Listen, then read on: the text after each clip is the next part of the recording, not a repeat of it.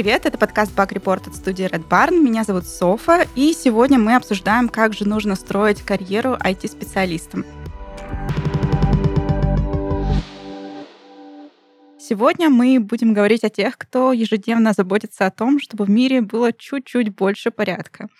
О тестировщиках. А, в гостях у нас сегодня Влад, QA-инженер э, в белорусском AR-стартапе Вона Fashion и Александр, занимающийся автоматизированным тестированием в Яндексе. Привет, ребят. Привет, привет. Привет. Расскажите, пожалуйста, чем вы сейчас занимаемся? Саш, давай начнем с тебя. Да, смотри, я занимаюсь автоматизированным и ручным тоже тестированием Яндекс Музыки. А, приложения почти все клиентские, в том числе и бэкэнд, в том числе и веб application, это у меня основной приоритет, в том числе и мобильные клиенты, и музыка в Smart TV. Вот, если не знаете, это наша отдельная вкладка музыки в Кинопоиске.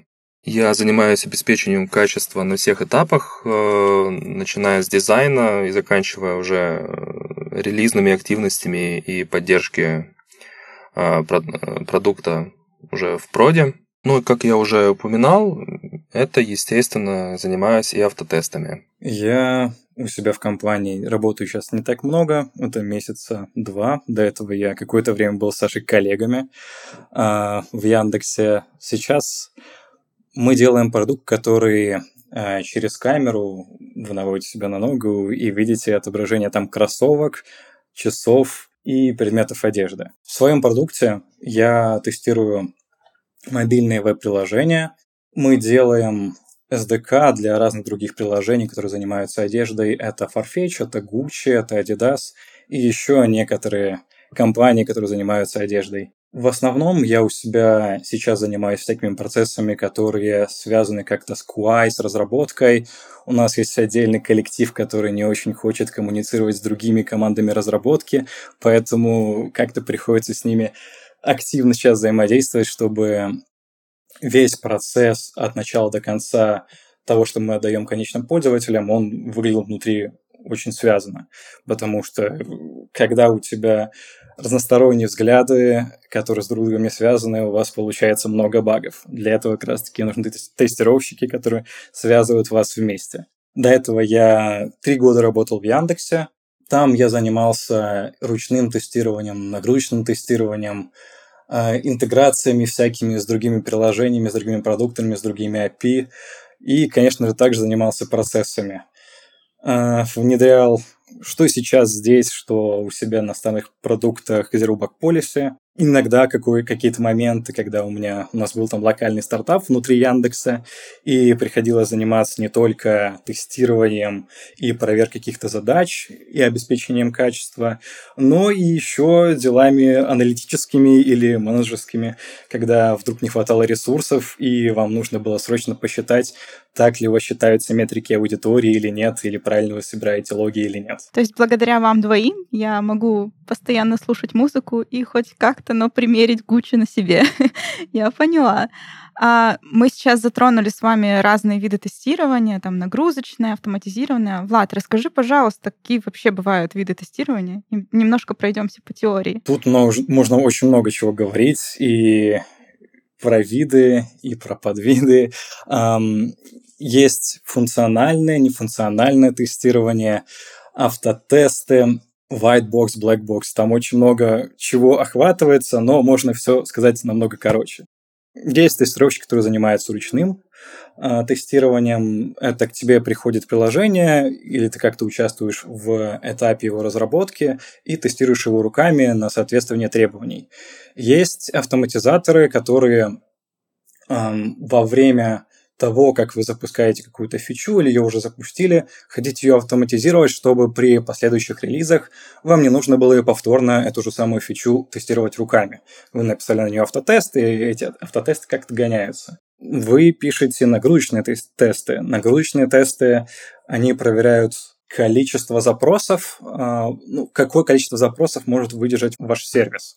А, вам нужно проверить, что там на экране авторизации к вам может зайти 500 тысяч человек в, одну минуту, вы создаете на этот тест, и при каждом релизе, если хорошо настроите, то при каждом релизе перепроверяете, что все так же с новыми вашими изменениями в коде 500 тысяч человек не ломают ваш сервис авторизации. Есть тестирование безопасности, когда вы проверяете на всякие XSS, SQL-инъекции, что у вас, кстати, хорошо написан код. Что еще можно? Какие еще виды тестирования? Саш, помоги. Вот, например, есть такой вид тестирования, например, UX, юзабилити, то есть насколько удобно или неудобно пользоваться и это расширяет, на самом деле, область умений и знаний тестировщика, который может не только конкретно посмотреть, какие баги есть, то есть, например, работает соответственно ожидаемому результату или не соответственно ожидаемому результату, а он может также внести свое видение в том, насколько удобно фича будет пользователям.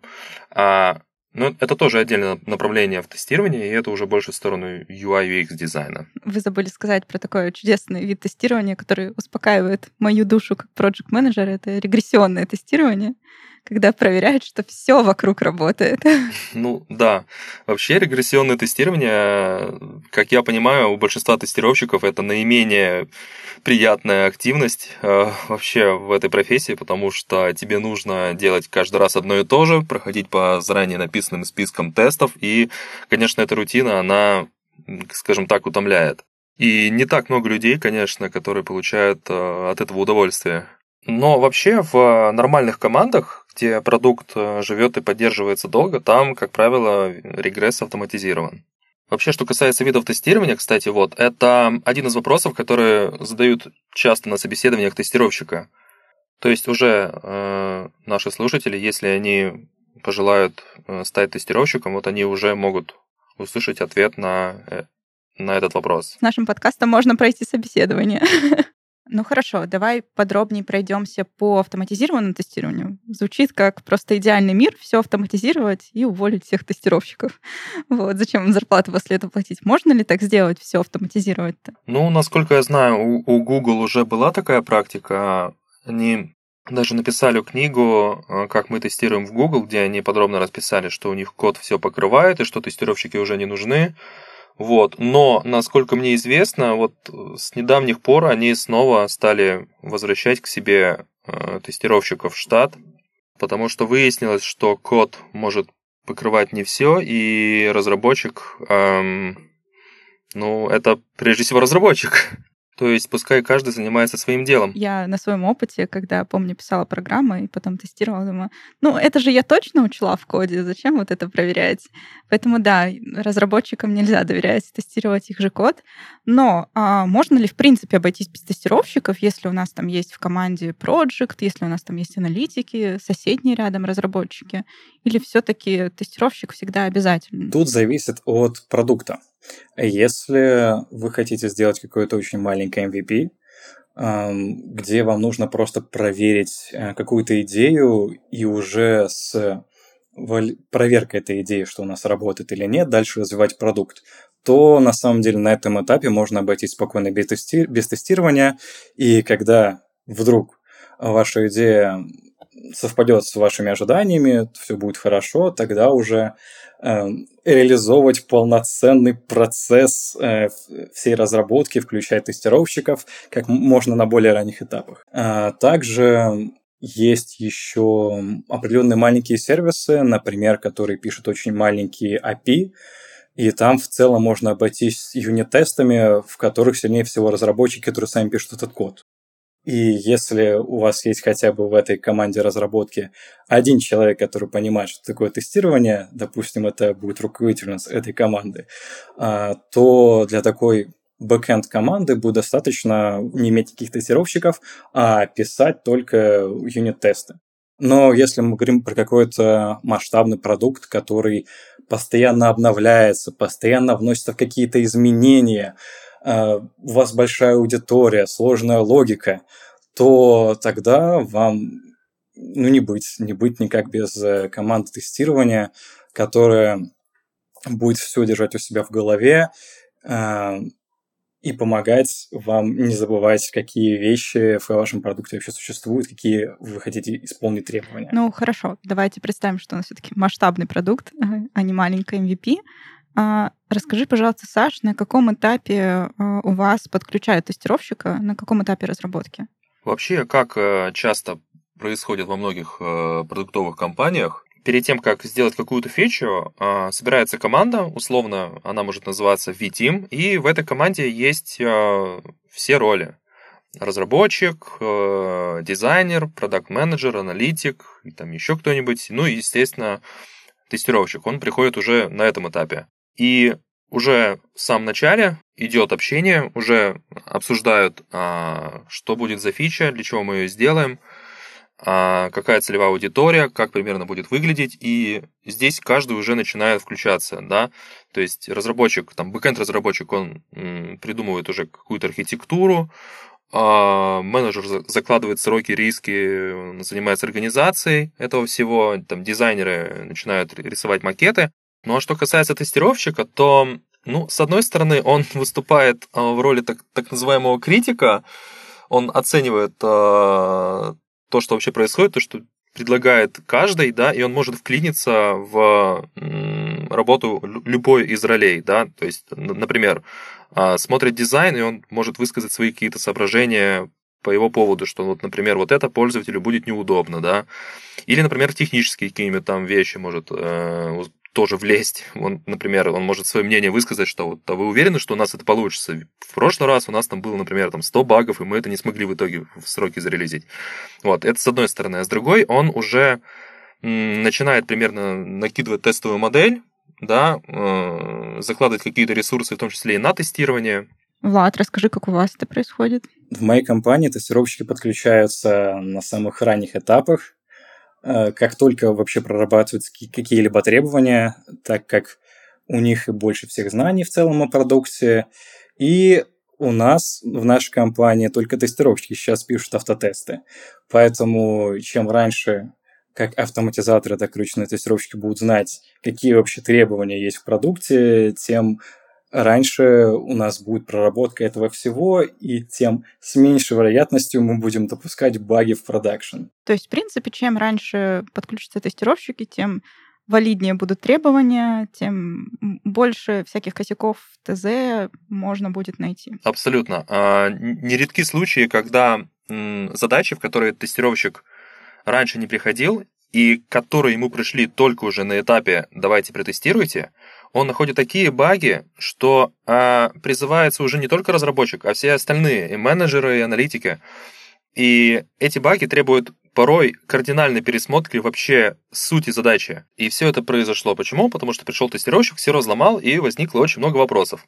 А если бы призвали тестирование раньше, то с высокой долей вероятности эти вопросы возникли бы раньше.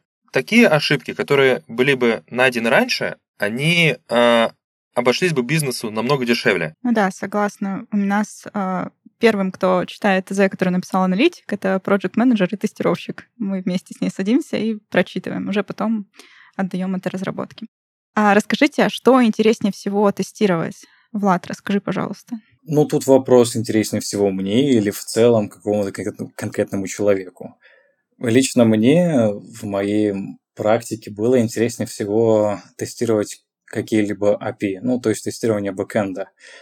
Э, ты больше всего тогда взаимодействуешь с требованиями продукта, больше всего думаешь над его логикой, ведь вся логика, по сути, происходит под капотом. Не то, что видит пользователь у себя в интерфейсе в браузере или в приложении, а именно то, что от него скрыто. И для меня интереснее всего было работать именно над логикой. Если говорить не про логику, то вот мой текущий проект для меня тоже интересен, так как это AR, это что-то интересное, необычное, новое. А у нас вот как мы используем как камеры, так и используем для того, чтобы это все примерять нейронные сети, а, чтобы они высчитывали правильно это, что вообще такое, что показывает ему человек. Он показывает ему свою ногу или стул. Вот это все делается при помощи нейронных сетей, и в этом всем разбираться тоже очень интересно. Вообще, это интересный вопрос, потому что если бы ты мне его задала а, год назад или два года назад, это, а, были бы разные на него ответы мои интересы, они меняются, как мне кажется, вместе со мной. Вот сейчас, например, вот могу сказать так, что меня больше всего драйвит, пожалуй, осознание того, что тот продукт, который я сегодня тестирую, завтра им будет пользоваться очень много людей. Например, там, не знаю, моя волна, да, вот, или тексты песен в музыке. Допустим, ты видишь, как в социальных сетях твои друзья там выкладывают посты, сторизы, вау, какая классная штука, смотрите, там или трек оттуда-то. А ты такой понимаешь, ха-ха, а я неделю назад это тестировал, и я все знаю по ней. А вот что касается, например, моего прошлого места работы, это была компания-интегратор, которая делала э, заказную разработку э, программного обеспечения. Э, там вот был такой пример проекта, это тестирование ML, то есть Machine Learning модели э, с компьютерным зрением. Э, это была модель, которая должна была определить, спишь ли ты или нет. Точнее так, засыпаешь ли ты. Представьте, как я это тестировал. Я брал вебку. Мы к этой вебке подключили э, компьютер с настроенной э, нейросетевой моделью. И я ставил на запись видео и начинал на камеру засыпать. А засыпать имеется в виду закрывать глаза на определенное количество времени. И я ставил вебку с разных углов, напротив меня, сбоку, сверху, снизу, а, с разным освещением, ночью, днем, в очках, без очков, в головном уборе, без головного убора. И таким образом ждал, пока система не начнет alert ить. То есть говорить о том, что вот э, есть значит, эм, эффект засыпания. И вот составлял большой чек-лист, это все вот как мы пытались тестировать и относили это все нашим data scientist ам. Вот, вот достаточно забавная была история. Ну и как справедливо заметил Влад, что если есть какая-то хитрая логика, например, там на backend е, которую нужно как-то протестировать, это сложно, и в этом есть определенный исследовательский момент, который тоже не может не вдохновлять. И еще, что касается того, что мне нравится, это то, что тестировщик лучше всех должен знать продукт. Он должен понимать и бизнесовую логику, и техническую. Он коммуницирует со всеми. И ты автоматически становишься своего рода эксперта в продукте, и по очень многим вопросам, как правило, идут к тестировщикам со всех сторон. Это я с тобой полностью согласна. У меня есть просто потрясающая тестировщица в команде. Я не скажу, как ее зовут, чтобы ее не захантили. Но чаще всего, если возникает у меня вопрос, что я что-то не помню, как должна работать, я такая иду, говорю ее имя, которое я не назову. Ты не помнишь что-то? Она такая, да-да-да, сейчас. И вот моментально просто я получаю ответ. Это да, это очень здорово. Расскажите, пожалуйста, вы ну, достаточно уже скилловые тестировщики, а как вообще можно а, оценить работу тестировщиком, не тестировщику? Чем больше багов, тем лучше тестировщик или как? Знаете такой анекдот, а, по-моему, английский? У мужчины сломался двигатель в автомобиле. Он пытается понять, в чем проблема, и тут какой-то прохожий говорит, давай я тебе помогу. Он, о, хорошо, да, давай. Он взял молоток, ударил один раз, и все заработало. Тот говорит, ну, сколько с тебя? Говорит, 100 фунтов. Так, что-то как-то дорого. Напиши мне счет, и тогда я тебе заплачу. Окей. И пишет ему, а, удар молотком 1 фунт, знал, где ударить, 99 фунтов. И это не только в тестировании на самом деле, как мне кажется, это очень важный критерий, а, потому что у нас всегда есть а, ограничения по ресурсам, в том числе и временным, и а, можно сделать очень много проверок, но ты можешь упустить что-то действительно важное. И, как я считаю, вот опытный, грамотный тестировщик, он как будто бы предугадывает, а, в каком месте что может поломаться. И я в своей практике часто встречаю два типа тестировщиков. Те, которые стремятся тестировать много, но находят мало, и наоборот. Второй тип, я считаю, вот это прям по-настоящему профессионалы, они по-настоящему крутые. А кто вообще такой хороший этот QA? Какими качествами, скиллами он должен обладать? Первое, ну, что я считаю самым главным, хороший QA должен задавать много вопросов. Его также как раз-таки можно поэтому и оценить. А, если вот вы не знаете в целом, как вообще должен, как оценить работу QA, но если он вам задает много вопросов, скорее всего, он доберется до сути. Если QA не задает вам вопросы, как, ну, как кому, какому-то менеджеру или человеку, а, который дает ему задание, то с большой вероятностью этот QA будет не очень хорошего качества, так как он от вас ничего не узнает и непонятно, что будет проверять. И вот самое главное качество для QA — это у всех всегда задавать вопросы Пусть это вопросы про продукт, пусть это вопросы про техническую реализацию, какие-то э, тонкости настройки релизных циклов, вот этого всего. Но если QA задает сам себе вопросы и задает их вам, то этот QA, скорее всего, будет отличным специалистом. Да, я согласен здесь с Владом. Иногда я считаю даже не так важно, как человек тестирует, а то, какие он вопросы задает.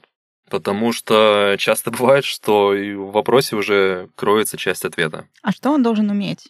А, ну, понятно, задавать вопросы, а именно по хардам. Должен уметь тестировщик по хардам в зависимости от продукта. У всех продуктов, у них у своих свои требования. Больше всего сейчас, по крайней мере, на нашем русскоговорящем рынке востребованы специалисты, которые могут все.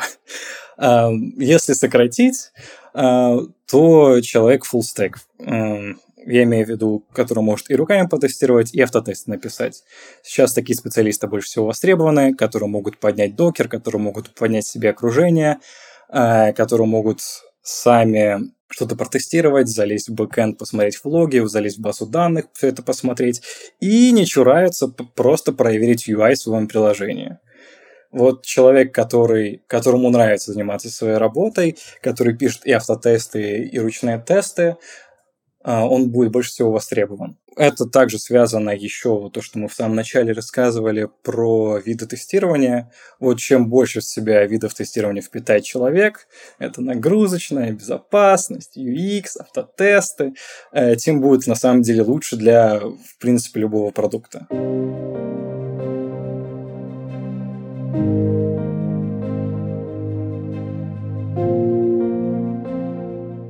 1971 году в Ванкувере появился Greenpeace, но предпосылкой к созданию зеленой компании стало негативное событие. В 1950-х годах мир был охвачен страхом перед ядерной катастрофой, а в 60-х правительство США планировало провести подземные испытания ядерного оружия. Эти планы вызвали серию общественных протестов и демонстраций. Журналист Боб Хантер, который в будущем станет одним из основателей Greenpeace, написал колонку о рисках испытаний и предположил, что взрыв может вызвать цунами, которое затопит Западную Канаду. Он также был активистом и на одной из акций встретил юриста и пацифиста Ирвинга Стоу. Последний предложил создать гражданскую группу, чтобы остановить ядерные испытания. К сожалению, протесты ни к чему не привели, и взрыв все-таки произошел. Тогда Хантер и Стоу связались со своими друзьями, активистами и единомышленниками, и уже через несколько дней появился комитет Don't Make a Wave – «Не создавайте волну». Семеро активистов, супруги Дороти Ирвинг Стоу, Мэри и Джим Бален, Бен и Дороти Метков, а также Боб Хантер стали родителями движения «За зеленый мир», Каждый из них считает, что на самом деле единого основателя не существует, ведь у имени, идеи, духа и принципов Greenpeace несколько родословно. Сегодня у Greenpeace множество последователей. Это волонтеры, активисты, союзники, сторонники, местные локальные группы, сотрудники и спикеры. Greenpeace — это миссия, которой придерживается организация — сохранять природу и гармонию на Земле. У компании ВК также есть большая цель и мечта — создать новый комфортный цифровой мир для каждого пользователя. Уже более 20 лет ВК создает технологии, которые решают повседневные задачи миллионов людей. Продуктами компании пользуются 9 из 10 пользователей Рунета. Сегодня в ВК насчитывается более 200 технологических проектов, над которыми работают более 10 тысяч сотрудников. И вы можете стать одним из них. Чтобы создавать лучшие решения, ВК предлагает лучшие условия для своей команды – Комфортные офисы, программы обучения, профессиональные сообщества, гибкий график работы, расширенный пакет ДМС и компенсация спорта – это лишь часть программы бенефитов. Присоединяйтесь к ВК Team, чтобы создавать прорывные решения для пользователей и бизнеса. Кстати, подать заявку можно даже целой командой. Ссылка в описании.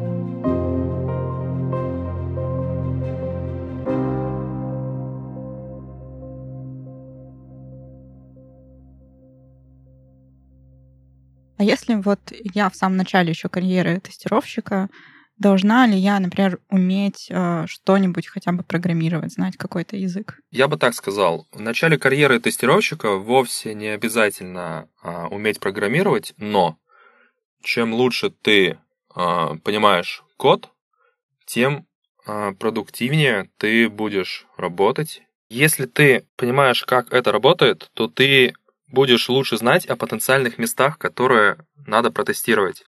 Очень часто функциональные тестировщики не понимают или плохо понимают, как работает код, и поэтому им сложнее локализовать ее. А грамотная локализация — это одна из важнейших составляющих хорошего тестировщика. Чем лучше локализована проблема, тем быстрее она решается, и так удобнее всем. Я могу тут практический пример привести. Как на моей практике, так и от а, других коллег, которые сам я слышал. В целом будет достаточно уметь просто читать код, а, и это уже будет частью этапов тестирования. А, у всех, ну почти у всех есть этап код-ревью, когда один разработчик пишет код, а, отправляет pull request, его проверяет другой разработчик. Но тот разработчик проверяет код на его функциональные требования. Но у нас есть продуктовые требования, и ревьювер, разработчик, не знает продуктовых требований, ну, потому что он занимается своими задачами. А вот приходит тестировщик, который умеет читать код, который занимается этой задачей, просто открывает pull request, смотрит изменения и видит, что по его требованиям нет никаких изменений или изменения неправильные. И вместо того, чтобы запускать CI-процесс, собирать себе свою сборку несколько десятков минут, он просто открыл pull request, потратил пару минут, написал, ты тут что-то забыл разработчику, и все. Это очень сильно сокращает время э, в целом всей разработки продукта. Позвольте ставить еще свои 5 копеек. Да, я согласен со Владом, и еще добавил бы, что э, часто приходится видеть, что тестировщик, который вообще не понимает, как работает код, э, он делает действительно много лишних проверок и немножко производит впечатление, знаете, как слепого котенка, который тыкает всюду, пытается что-то проверить чисто так глазами пользователя, но на деле там бывает достаточно э, посмотреть там условно пару мест и все. Хороший тестировщик — это не слепой котенок. Он знает, что нужно проверять. А как дела обстоят у тестировщиков с коммуникацией? На каком уровне она должна быть? Чем лучше, тем лучше.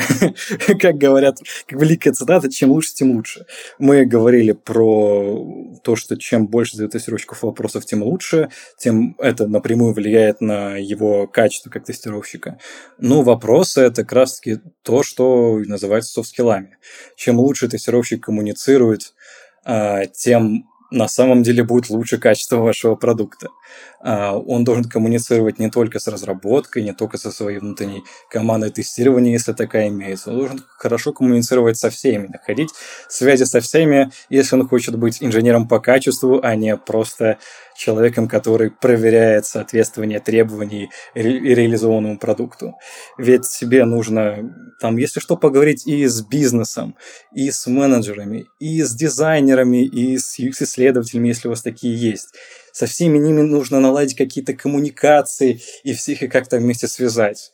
И так как обычно тестировщика больше всего знания о продукте, то он как раз-таки и может это все сделать, реализовать, всех вместе связать, если у него будет достаточный уровень soft skill ов. Да, я здесь тоже хотел бы согласиться, что коммуникация – это очень важно, и это важная и непростая составляющая, особенно для технических специалистов, как я считаю, ну, честно скажу, порой мне хочется просто зарыться там в тестирование, в автотесты и не вылазить. И... Но реалии таковы, что так не выходит, конечно. И бывают э, в целом в IT-сфере очень много людей, программистов, да и тестировщиков тоже, которые не любят коммуницировать. И это мешает всем. Ну, после всего того, что мы обсудили, что должен делать тестировщик, следующий вопрос, наверное, покажется глупым, но все же. А, говорят, что у тестировщиков самый низкий порог входа в IT. Ну, я сама, в принципе, ребятам, друзьям, которые срочно хотят войти в IT, а, говорю, что попробуй с тестировщиков, как человеку, который не знаком с IT, вот который только на это смотрит и говорит, хочу туда, понять, что стоит идти в тестирование или это не его? Зависит от прошлого опыта человека очень сильно и от того, чего он хочет. Ну, то есть а, он же не просто так хочет войти в эти. Он, может, хочет получать больше денег, может, ему что-то больше интересней. А, на самом деле есть профессии в IT, которые, в которые проще войти, чем в тестировщику. А, но тут опять-таки зависит от того, какой был бэкграунд у человека. Если у человека очень хорошо налажены софт-скиллы, ему нравится там постоянно общаться с людьми, узнавать у них какие-то их постоянно подробности о жизни, ему в целом нравятся айтишники, то, возможно, ему проще будет пойти в HR или в рекрутеры. Если ему нравится рисовать, если ему нравится делать дизайн, и он весь такой про эстетику и про пользовательский опыт, вот как это визуально воспринимает пользователь, то ему будет проще пойти в дизайн. Есть еще вообще альтернативный путь, когда хочется быстрее всего попасть в IT. Можно попасть в IT через support, через IT-support, но на самом деле на практике перемещаться куда-то уже на другие позиции – из IT-support а довольно непросто. Нужно прям очень много сделать для того, чтобы из support а перейти в разработчики или в менеджеры продукта. А если вы изначально приходите вот в дизайнеры, вот как младший или стажер, то вы просто двигаетесь по этой лестнице, если вас, конечно, потом это все устраивает. Но тут я еще могу добавить, что у нас в тестировании есть какой-то пласт людей, которые приходят в тестирование – с идеей потом перерасти в разработчиков. По большей степени на самом деле таким людям нужно просто найти себе стажерскую позицию на разработчика, потому что разработчик и тестировщик делают сильно разные вещи а, в своей работе, и если разработчику в целом не интересна тема тестирования, ну, человеку не интересна тема тестирования, ему не стоит идти в тестирование, чтобы стать потом разработчиком. Лучше либо подучиться, либо и просто поискать подольше позиции разработчиков. Ты дал очень хорошие советы, что делать ребятам, которые хотят войти в IT, но все-таки, если все, все же душа лежит к тестированию, как понять, что это может у тебя получиться и тебе вообще зайдет? На мой взгляд, тут человек должен днями, ночами постоянно пользоваться всякими гаджетами, компьютером, приложениями всякими, постоянно сидеть в этом всем, быть в тренде всяких там изменений, новинок. А зачастую э, это люди, как мне кажется, которые любят э, видеогейминг. У них, на мой взгляд, есть предрасположенность к тестированию. Тут, на мой взгляд, важно именно любить вообще любой продукт, программу, интересоваться, как оно работает, как оно устроено изнутри.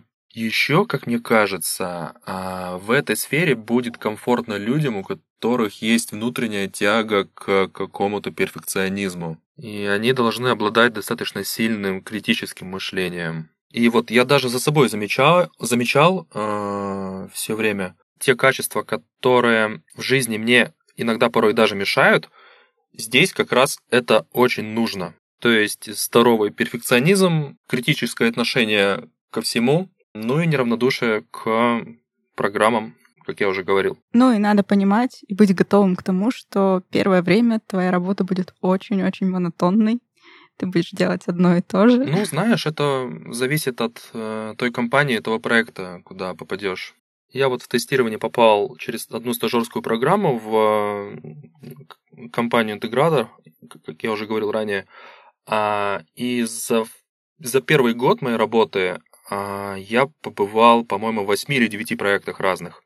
Это та самая нейросетка, о которой я рассказывал, это там тестирование какой-то CRM-системы, э, потом это было мобильное приложение, для сотрудников одной из компаний а, ритейла. Потом еще Oracle BI я тестировал, какие-то SQL-запросы писал. И мне кажется, это очень зависит от того, куда попадешь. Конечно, не очень приятно, если ты попал на свой первый проект, где ты полгода будешь ручные регрессы гонять UI тесты. Конечно, желательно первый опыт, чтобы он был более разнообразен. Это как с автогонщиками. Насколько мне известно, самый лучший э, автогонщик тот, который до этой профессии вообще не умел водить машину.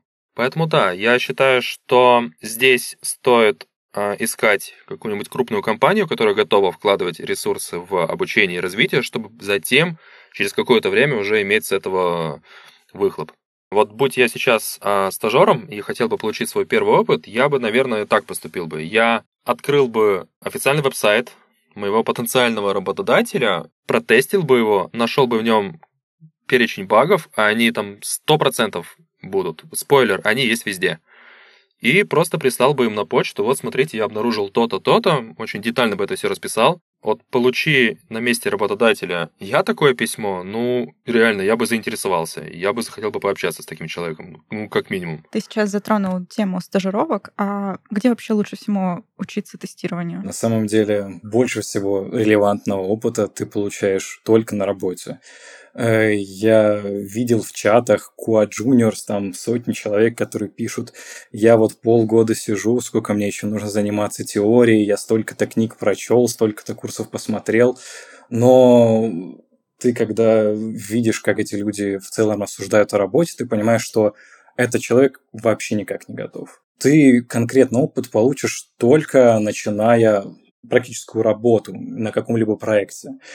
А, по-хорошему нужно тратить на какую-либо теорию месяц, максимум два месяца, если вы не только занимаетесь изучением теории, еще у вас есть свои личные дела, то несколько месяцев, и уже тогда искать себе какие-либо стажировки, какие-либо джуниорские позиции, чтобы вас там обучали. Сейчас, конечно, вот в данный момент немножко у нас меняется рынок, и джуниорам становится сложнее из-за разных изменений, но если говорить там про полгода назад, про год назад, очень много компаний стало в России, которые готовы заниматься обучением таких специалистов, чтобы их у себя вырастить, и эти специалисты оставались у них. Ты обучаешь специалиста под себя, и он уже через довольно короткое время, через пару месяцев, обладает всеми нужными тебе качествами. В это очень много сейчас инвестируют, и сейчас лучше всего как можно раньше входить э, в практическую работу. А, ну хорошо, я уже тестировщик. А, как может моя карьера дальше развиваться в IT-компании? Ну вот смотри, возьмем первую ветвь, а, техническую. Ты тестировщик, ты начинаешь заниматься автоматизацией, потом ты прокачиваешься в автотестах, становишься крутым автоматизатором, потом ты становишься, так сказать, лидом автоматизации тестирования, ты можешь уже настроить какие-то архитектурные всякие процессы, а, там, поднять инфраструктуру для автотестов, а, какие-нибудь фреймворки там написать, вот. И Далее ты можешь развиваться уже в SDET, это Software Developer in Test. Это разработчик, но э, в рамках задач для тестирования. Потом, если он захочет, он может э, пойти в разработку, а может продолжать развиваться как SDET. Есть и вторая ветвь, это больше менеджерская стезя. Э, то есть тестировщик развивается в функциональном тестировании, потом постепенно он становится тем лидом группы, потом еще выше, там, руководитель службы, и дальше он может заниматься какой-то уже, скажем, управляющей э, стезей. Вот, но это я все говорил про вертикальный рост.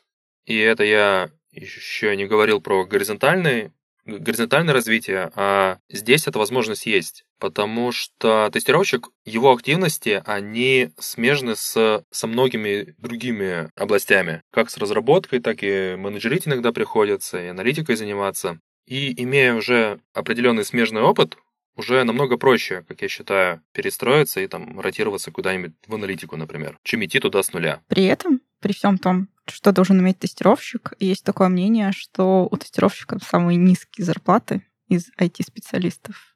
Насколько это правда? Смотря как мы рассматриваем сферу IT. А, мы можем рассматривать IT как э, часть разработки, тогда у нас входит в, эту, в этот кружок аналитик, менеджер, какой-нибудь ML-щик, который можно условно назвать аналитиком, давайте вот здесь вынесем отдельно, а, дизайнер, разработчик, тестировщик. В таком круге тестировщик будет получать вместе с дизайнером меньше всех. вот в таком круге разработки на самом деле. Но если мы будем добавлять в IT более широкое понятие IT, в которое входит HR, в которые входят саппорт, в которые входят еще непродуктовые менеджеры, какие-нибудь системные аналитики, а, то тогда уже тестировщик с дизайнером получается не меньше всех, но если говорим именно про разработческий круг, то чаще всего тестировщики реально получают меньше. Тут есть тонкости. Как и, как и, в принципе, в любой профессии, можно продавать себя хорошо, если ты имеешь хорошие софт-скиллы, то если ты имеешь хорошие харды и софт-скиллы, ты пишешь автотесты, хорошо э, тестируешь сам, имеешь большой опыт, в целом ты можешь получать как разработчик, а это, ну, будет, считайте, сам, самая верхушка всех вилок, в принципе, в IT. Вилка очень сильно разнится, но если брать медианные зарплаты, то да, тестировщики получают одни из самых низких зарплат, но не самые низкие. Да, я вам так скажу, я знал одного мега крутого специалиста, который получал, ну, просто в разы меньше э, его уровня по рынку. И поэтому действительно здесь очень важно, в том числе и то, как ты себя продашь. А есть еще в тестировании отдельная ветвь с детов, как Саша рассказывал, Software Development in Test. А, они чаще всего ценятся больше, чем обычно разработчики, так как у них очень много hard skill ов, которые завязаны на DevOps. Есть еще DevOps-инженеры, и вот SDET ы получают плюс-минус как DevOps. Если это хороший SDET, если у него к нему очень сильные требования. Влияет ли ваша профессия на вашу жизнь? Не видно ли повсюду багов, недочетов в этом мире? Саш, расскажи. Да, однозначно это влияние точно есть. Поскольку нам в нашей работе постоянно надо а, что-либо локализовывать и постоянно воспроизводить, то это переносится и в твою регулярную жизнь. Например, там, не знаю, ну, играю в какую-нибудь видеоигру и вижу баг. Во-первых, ты, ты их лучше замечаешь в видеоиграх. А, это первое. Второе, ты начинаешь отвлекаться от основной сюжетной линии и начинаешь думать, а почему, почему этот баг возник? Как его стабильно воспроизвести? На каких условиях? И у тебя в этом плане уже мышление начинает работать. И в мире тестирования ты понимаешь, что ничего не происходит случайно. И второй момент э, влияния на жизнь – это то, что инженеру по тестированию каждый день нужно постоянно разбираться в чем-то новом, в чем-то неизведанном. И этот скилл, он тебе, он начинает играть тебе и в жизни. Э, например, там, изучить какой-нибудь нормативно-правовой документ.